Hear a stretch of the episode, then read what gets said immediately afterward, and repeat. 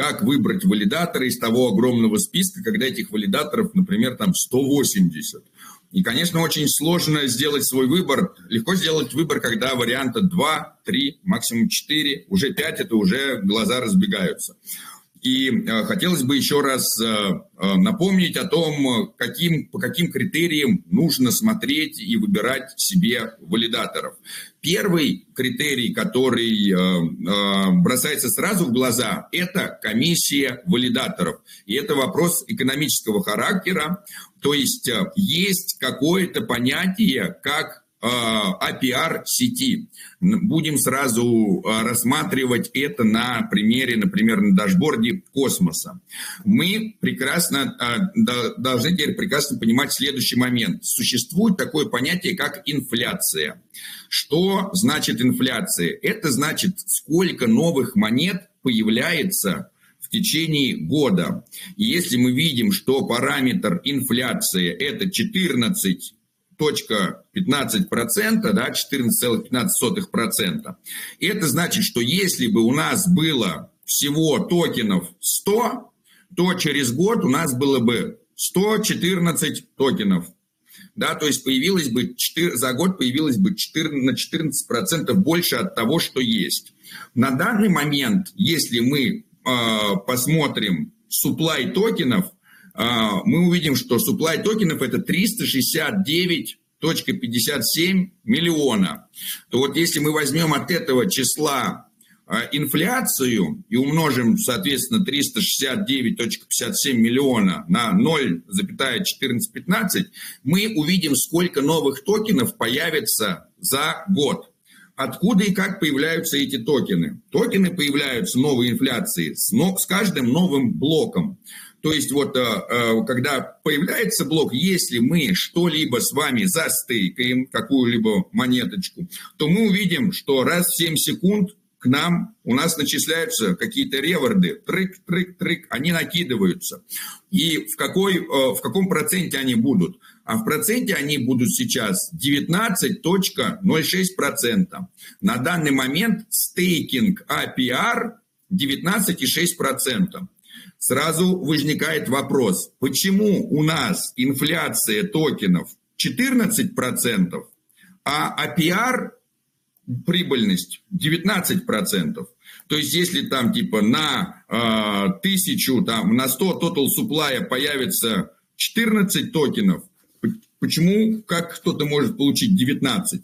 А потому что вот эта инфляция, которая у нас появляется с каждым новым блоком, Э, раскиданная на весь год, а каждый новый блок появляется раз в 6 секунд, да, в 6-18 секунд, она не распределяется по всем токенам, которые существуют. Она распределяется только по тем, кто свои токены застейкал. Или, как вот здесь описано, bonded tokens. Мы можем теперь увидеть, что у нас всего в сети Атом выпущено на данный момент 369 миллионов токенов атом. Из этих 369 миллионов 247 миллионов находится в стейке, что равняется 66,8%. И, скажем так, это прям идеальное количество застейканных токенов. Почему это идеальное количество застейканных токенов? Какое может быть не идеальное? Все э, понимание строится на консенсусе, который используется в космосе. И это тендер минт. Это э, консенсус устойчивый к таким, там есть проблема византийских генералов, сколько мне надо подкупить там чужих, скажем так, нот, э, чтобы произвести атаку. В общем, если у нас в биткоине э, и в других, э, или, например, в Ethereum, я, кстати, не знаю, как сейчас в Ethereum с Proof of Stake, достаточно захватить 51%, да, и можно произвести такую атаку 51%, то э, космос устойчив к таким атакам, но он не устойчив к атакам 67%. То есть для того, чтобы взять и подорвать безопасность э, э, космос-хаба, надо, чтобы 67% за, э, застейканных токенов да, у валидаторов начало принимать какие-то, переписывать блокчейн. Тогда, в общем, грубо говоря, вот есть у нас 100 нод, и если вот у нас из этих 100 нод, скажем так, на самом деле там все по стейку зависит, а не по количеству нод, но для э, более простого понимания, если у нас 67 нод из этих 100 пришли к консенсусу и сказали, вот в этом блоке вот такие транзакции, и 67 нод говорят, да, мы так и считаем, а оставшиеся 33 говорят, а мы, а нас и не спросили. Нам все равно, что вы скажете. Согласны вы или нет, так как уже более двух третей, да, 66 это вот там типа 67 процентов. Если уже согласны, то остальные все равно, что скажут. То есть для того, чтобы произвести атаку 67 процентов, недоброжелателю, кто это может быть? Ну, допустим, китайское правительство совместно с Google, а, совместно еще с какими-то там репрессивными органами всея планеты Земля решат провести атаку. И они с рынка да, выкуп, постараются выкупить вот оставшиеся 33,2%. А, и они возьмут и запустят себе какого-то валидатора, да, там, назовут это валидатор там истинное зло, да, и как бы, и выйдут на первую строчку, и у этого истинного зла будет всего максимум, сколько они смогут получить истинное зло, будет все равно меньше, чем те объемы, которые уже застейканы.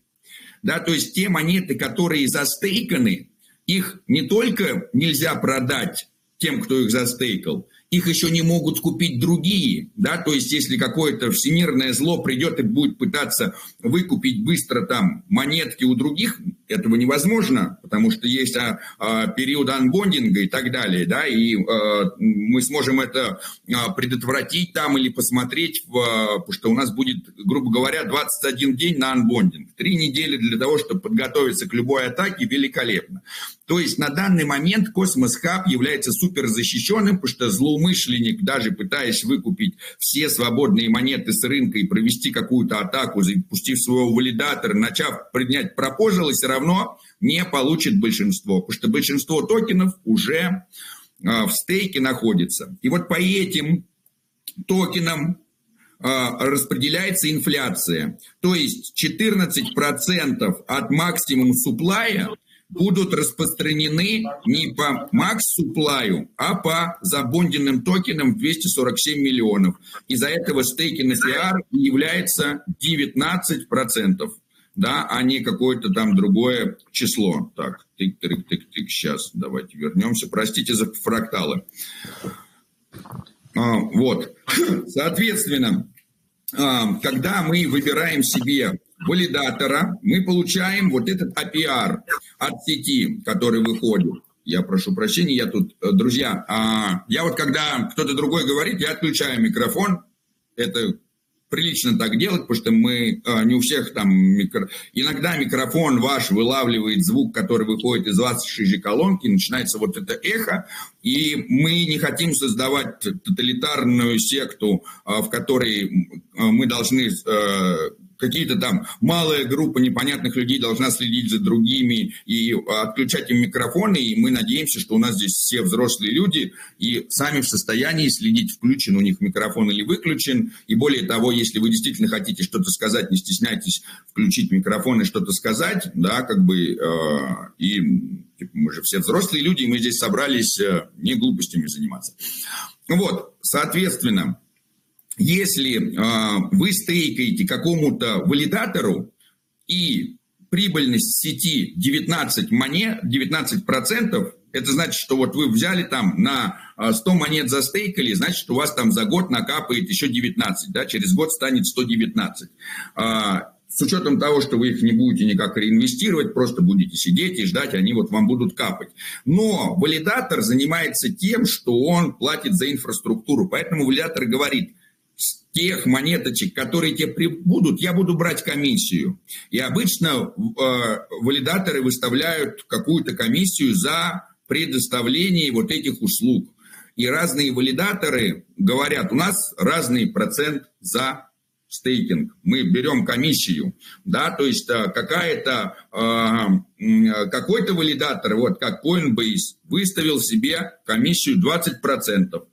Это значит, что с этих 19% APR, да, вот здесь Unchain API почему-то написано, но APR, наверное, надо показать, да, 20% уйдет а, валидатору, а 80% уйдет вам. Итого, если вы будете делегировать а, космос, а, Coinbase, вы будете получать 15% APR. А если вот SG1, то 18,69, Everstake 17,7. Да, то есть мы видим, чем выше комиссия у валидатора, тем ниже ваша доходность. Если мы выстроим сейчас по комиссии, мы увидим, что у Grand Fish вообще комиссия 100%. То есть, если вы им заделегируете, вы ничего не получите. У вас будет у Кракена 100%, у Bitstaking, да, вот 100-100, вот потом Sunflower, кто выставляет такие комиссии? Ну, либо, как правило, либо централизованные биржи, у которых и так свой стейк, да, либо какие-то просто фонды, либо что-то, они просто говорят, вообще не делегируйте нам. Ну, или, может быть, они пользуются э, необразованностью а, стейкеров, да, и вот, кстати, мы можем еще что интересно увидеть, что, видите, те, у кого высокие комиссии, у тех низкий participation rate, те мало принимают участие в а, а, в управлении сети, в голосовании по пропозлам. В общем, в двух словах, плевали они вообще, что происходит в сети, им важно бабок заработать. Вот, а, такие валидаторы, сразу можно говорить, сомнительные. Да? Сразу хочу определить в разряд вредоносных валидаторов, валидаторов, которые предоставляют, представляют централизованные обмены. Кракен, Coinbase, вот они вредные валидаторы для сети. Почему они, чем, а, какой вред они наносят сети? Они, а, получают реварды, они используют не те монеты, которые им принадлежат. Это не Coinbase купил с рынка 17 миллионов атомов.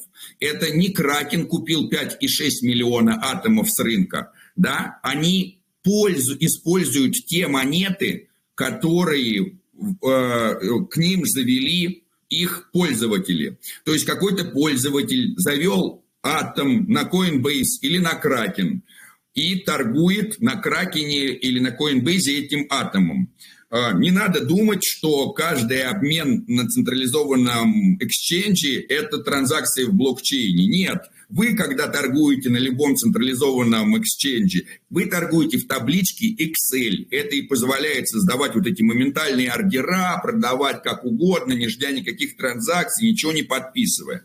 То есть пока э, обыкновенные люди торгуют в табличке Excel, Coinbase, Кракены, разные там Binance, они смотрят, говорят, дружище, к нам тут завели там 17 миллионов атомов. Ну вот из них кто-то там выводится миллиончик, да, там завели на нас 20 лямов. Миллион они обычно выводят за день, миллион они обычно заводят за день, да, ну вот туда-сюда. То есть ну, нам надо там типа 3 миллиончика там, скажем так, иметь, потому что остальные постоянно круглые сутки лежат на одном адресе. Ничего не делают, никуда не двигаются, они все равно в табличке торгуют. А давай-ка мы их возьмем и застейкаем, и будем получать и пиар сети, к нам будет приходить атом, и мы вот так вот э, будем лишний заработок. Да, отличная схема. Вот, соответственно, у Coinbase, у Kraken есть какой-то буфер, когда человеку надо вывести, и вы говорите, хочу вывести свой атом, они говорят, да-да-да, мы сейчас вам э, выведется через 2-3 минуты. Да, когда у них недостаточно таких средств, они могут сказать, извините, у нас по техническим причинам вывод атома сейчас прекращен там на 24 часа, ждите там, через 48 часов выведется. Технические проблемы. Вы все проклинаете, они пока в это время ищут, а, типа, как им, типа, свести а, а, и там прибыльно, убыльно и так далее. Когда эти централизованные обмены получают реварды за валидирование, используя им еще и не свой стейк, не участвуя при этом ни в каких там принятиях решений, никак не апгрейдивая сеть, и еще и продают те реварды, которые они получают, только наш атом любимый поднимается, они такие, фига поднялся, лей, лей. И вот, и, и вот мы нормально не можем перепрыгнуть эти дурацкие там 10 долларов, сколько уже. Ну хорошо, мы вот держимся, потому что у нас не только а, такие плохие а, вредоносные валидаторы. В общем, таким валидаторам не надо ничего делегировать. Вот кракены, Coinbase, Binance, все это, ну как бы, с точки зрения а, развития сети, с точки зрения стейкинга, это зло. Вот, они играют против нас, они играют в своих личных интересах. Кто такие, скажем так, хорошие валидаторы? Хорошие валидаторы – это те валидаторы, которые что-то делают для развития сети. Они не только получают какую-то доходность этой сети, они не только эти монеты потом э, продают для того, чтобы э, оплатить инфраструктуру, и так делают все валидаторы, потому что, к сожалению, у нас пока нету таких решений, когда бы валидатор мог платить за интернет и за инфраструктуру криптой, не продавать крипту. То есть валидатор тогда не вынужден продавать крипту за фиат, и не вынужден сбивать цену крипты вниз. Вот когда мы сейчас все перейдем на Акаш, скажем так, или на любое другое децентрализованное сервисно-вычислительные там мощности, тогда мы сможем сразу криптой платить за инфраструктуру, и тогда валидаторы перестанут вообще сбивать э, цену крипты относительно фиата, не переваливая крипту в фиат обратно. Но вот пока есть такой момент – и всем нам приходится э, валидаторам, ну или всем нам э, так или иначе, не только валидаторам приходится менять э, крипту на фиат, то мы понимаем, что кроме того, что ты ну, как валидатор получил реворды, ты еще что-то сети принес, ну там безопасность, конечно, да, там, а вот, ну вот кроме безопасности, вот если валидатор приносит сети какую-то пользу, кроме безопасности, то его можно определить в группу хорошие валидаторы. Что это за польза для сети, которую может приносить валидатор? Первый валидатор может создавать какие-нибудь тулзы, инструменты. Вот мы берем сейчас, и когда я вам что-то показываю, где мы это все видим? Мы это видим все на Mintscan е.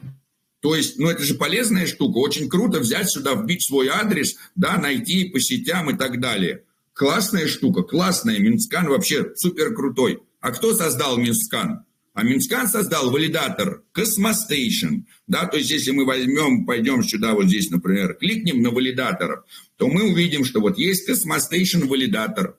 Вот когда вы делегируете валидатору Cosmostation, вы этим самым говорите, друзья, мы вы с нас берете комиссию, да, валидатор Cosmostation, у него там, не знаю, какая комиссия, но я вот вам, почему я вам делегирую? Потому что вы Mintscan создали, вы крутые, вы молодцы, тоже тот, тот сервис, который вы делаете, мне он нравится.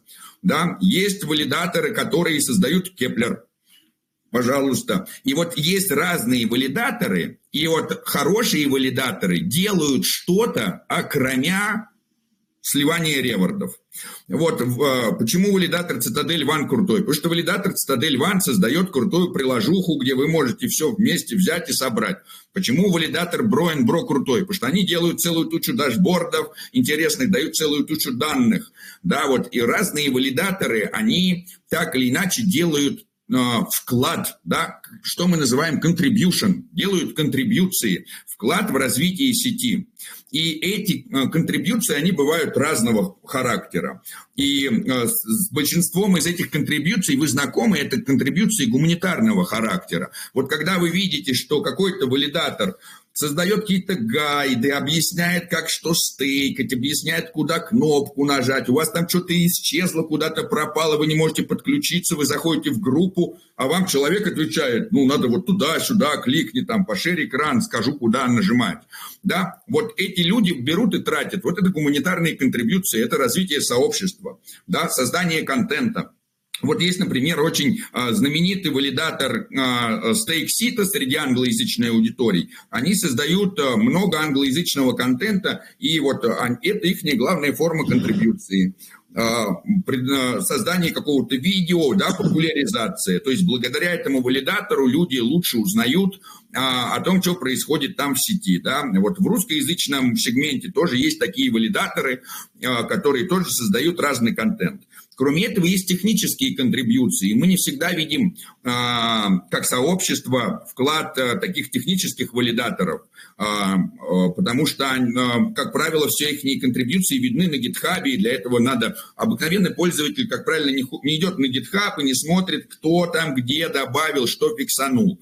Но по какой-то вот такому стечению обстоятельств получилось так, что вот есть, значит, какие-то фонды, есть какие-то там группы ребят, которые говорят, ну вот, э, э, если валидатор сделал что-то хорошее там с технической точки зрения, вы нам напишите, и мы делегнем вам. Вот, да, вот в космосе это, например, ICF, э, Interchain Foundation, э, фонд, который... Э, а, они в какой-то момент там при создании еще космоса, да, там типа то ли выкупили себе, то ли, в общем, у них там э, появилось 19 миллионов атомов.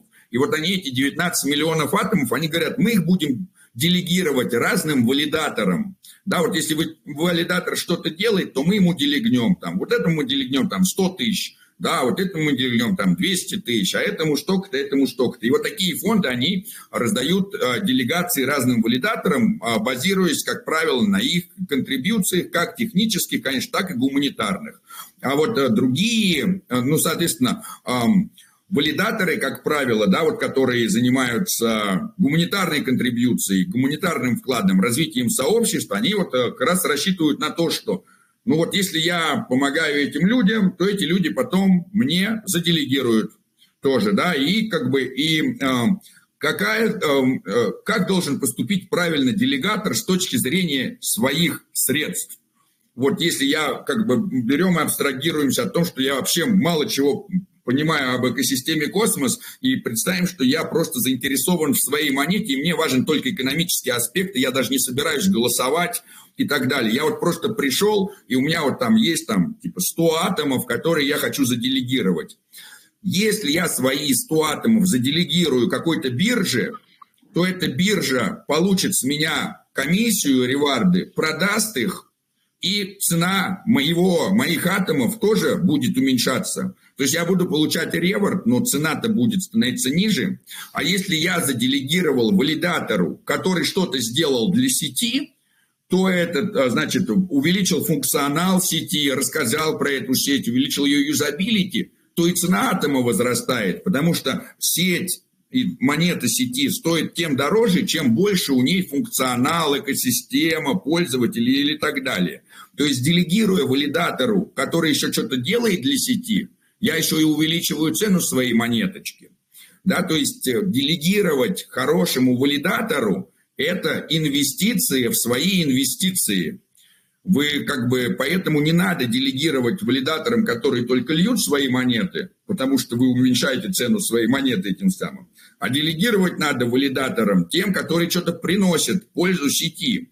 И здесь такой момент, что, конечно, а, комиссия может быть разная, да, но выгоднее заделегировать валидатору, который приносит сети пользу, пусть у него и комиссия будет там 5, 6, 7, 8, 9 процентов, чем выбрать валидатора с комиссией в 1%, который ничего не делает.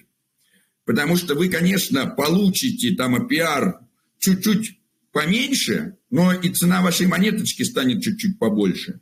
Потому что с тех комиссий, которые хороший валидатор получит от вашего стейка, он сделает так, что сама сеть станет ценнее. Поэтому правильно выбирать тех валидаторов, которые приносят пользу сети. Вот. Ну, конечно, плюсом а еще можно считать то, что вы можете всегда напрямую связаться с участниками а, с людьми, которые стоят за валидатором, как-то влиять а, на самого валидатора, да, и так далее. А, то есть, э, если вы не можете не узнать, не спросить, кто, что там, то это, конечно, хуже, чем когда вы можете напрямую по поинтересоваться. Еще очень важный момент при выборе валидаторов – узнать, есть ли у валидатора компенсации в случае слэшинга. Потому что есть такие такое понятие, как слэшинг. Если валидатор не участвует в принятии блоков на протяжении 10 тысяч блоков. Давайте-ка я вам еще раз это продемонстрирую, чтобы было лучше по пониманию. Вот если мы пойдем сюда вот сейчас в космос и откроем здесь понятие валидаторс, то мы здесь увидим такое понятие, как uptime. Да, ну вот давайте на первый кликнем. Что такое аптайм? Вот идут блоки, да, блоки новые появляются. Давайте найдем кого-нибудь не со стопроцентным аптаймом, чтобы было лучше показа. Вот у кого-то 95%. Что такое 95% аптайма, как он высчитывается? Это значит вот, что есть 100 последних блоков, да, и вот из этих 100 последних блоков валидатор по какой-то причине пропустил голосование вот за этот, за этот блок, за этот блок, за этот и за этот блок. Да, почему этот валидатор пропустил, никто не знает. Видите, они чуть-чуть сдвинулись. Ну, то есть такое бывает. Вот если у валидатора 10 тысяч блоков подряд все красное, то сеть говорит, ты по ходу валидатор плохо вообще что-то делаешь. И говорит slashing, и э, штрафуем тебя. И штраф этот является 0,01%. То есть это одна тысячная. Ну, то есть ничего, в принципе, не надо бояться. Это имеется в виду так, если у вас там было 100 монет, э, заделегировано такого валидатора, то в случае вот такого мягкого слэшинга, это у вас будет на счету 99,990 и еще три девятки. Да, то есть там типа вас, короче, там на одну тысячную монетки вас slashing с вас снимется. И эта такая сеть говорит, ты кому делегируешь вообще? Вот, но ничего страшного в таком soft slashing е нету, если валидатор возвращает вам эти средства. Не все валидаторы возвращают средства, и надо узнавать, какие валидаторы возвращают, какие не возвращают, потому что это вообще не обязательство валидатора возвращать. Мне сложно говорить за всех валидаторов, я сразу хочу сказать, что приличные валидаторы всегда возвращают, и в этом моменте э, просто вот мы прям написали напрямую 100% rebound in case of slashing. Да, то есть и мы вот берем на себя такую обязанность, что если по нашей вине кто-то нам... И мы не единственные, кто так делаем. Я уверен, что там и бро-ин-бро валидаторы, да, у нас, то есть, э, я не хотел бы это использовать как э, там типа рекламу нашего валидатора, потому что правильно еще делегировать сразу нескольким валидаторам. Да, то есть, э, если есть несколько хороших валидаторов в сети, заделегируйте нескольким хорошим валидаторам в сети. Вот. Третий момент, что, конечно, если у вас там стейка 10 монет, то э, для, как бы, распределите ли вы их на трех валидаторов или одному, там уже, конечно, разница небольшая, но если вы, у вас какие-то там большие крупные суммы, да, там, ну или там, типа, скажем так, 10 тысяч долларов там эквивалента, то разбейте их на три э, разных валидатора, хуже вам от этого не будет. Но как бы помните, что э, э, главное это то, чтобы те валидаторы, которым вы делегируете, они приносили пользу сети. Это, наверное, самый важный параметр, по которому надо смотреть, и он, наверное, намного важнее, чем комиссия.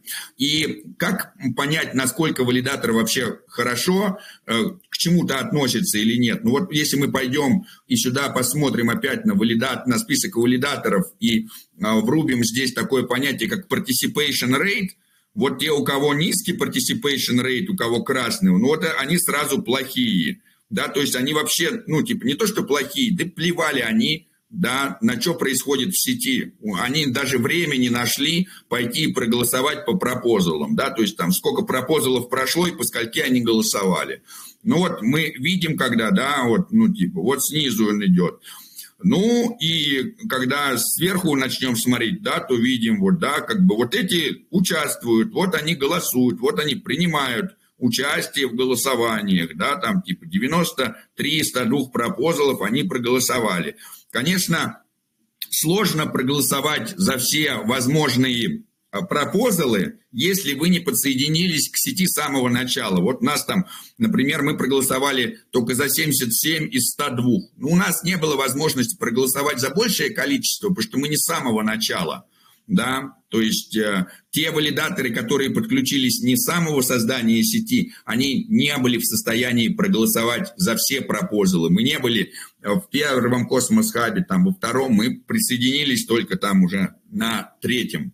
Да, то есть какие-то... То есть надо тоже понимать, что если валидатор, например, только появился, у него физически не было. Вот Бро Бро участвуют во всех голосованиях, которых можно, да, но у них вот 68 из 102. Это не потому, что валидатор Броинбро безответственный, и вот какие-то остальные там 32 там, или 34 э, пропозала где-то, там, не, они просто не, физически не могли проголосовать, они тогда не были валидаторами, да, то есть этот показатель, он важен, да, но вот просто, вот он важен с того момента, что вот если это все находится в красной зоне, то, судя по всему, плевал этот валидатор на сеть. Вот Coinbase, Binance, Ledger, да им все равно.